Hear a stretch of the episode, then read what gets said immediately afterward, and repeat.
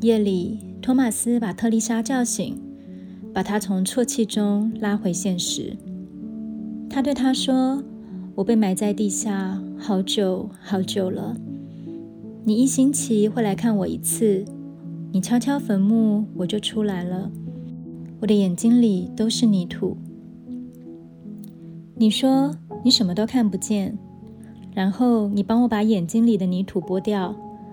我回答说。”不管怎么弄，我还是什么都看不见。眼睛那里成了两个洞。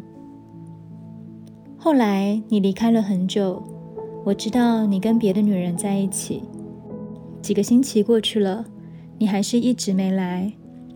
我一分钟也没睡，因为我怕你回来的时候我在睡觉。有一天你终于回来了，你敲敲坟墓。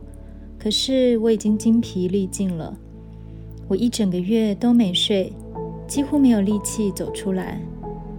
等我终于走了出来，你却是一脸失望的样子。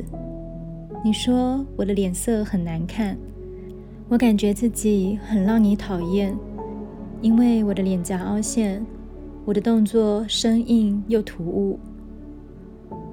为了道歉，我对你说，请原谅我。我这段时间都没睡，你用安慰的声音跟我说话，可是那听起来像是装的。你说：“你看，你需要休息，你应该去度一个月的假。”我心里很明白，你说度假是什么意思。我知道你想要整整有一个月看不到我，因为你要跟别的女人待在一起。你离开之后，我又走回坟墓底下。我知道，我为了等你，又要有一整个月不睡觉了。我也知道，等你回来，也就是一个月以后，我会变得更丑，而你会更失望。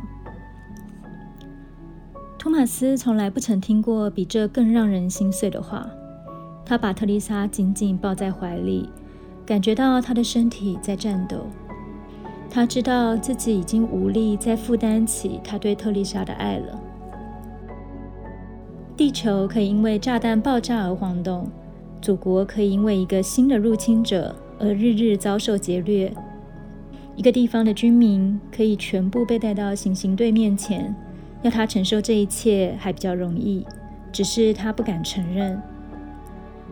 然而，仅仅是特丽莎的一个梦，梦境里的悲伤却让他无法承受。他回到特丽莎刚刚说给他的梦境之中。他看见自己在他面前，他轻抚着他的脸颊，小心翼翼，几乎没让他察觉。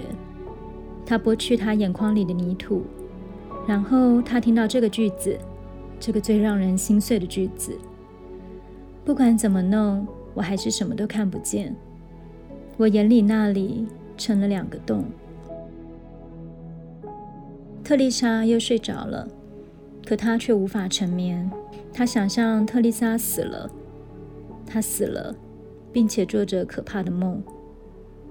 可是因为她死了，托马斯无法将她唤醒。是的，死亡就是这样。特丽莎睡着了，她做着残酷的梦，而托马斯却无法将她唤醒。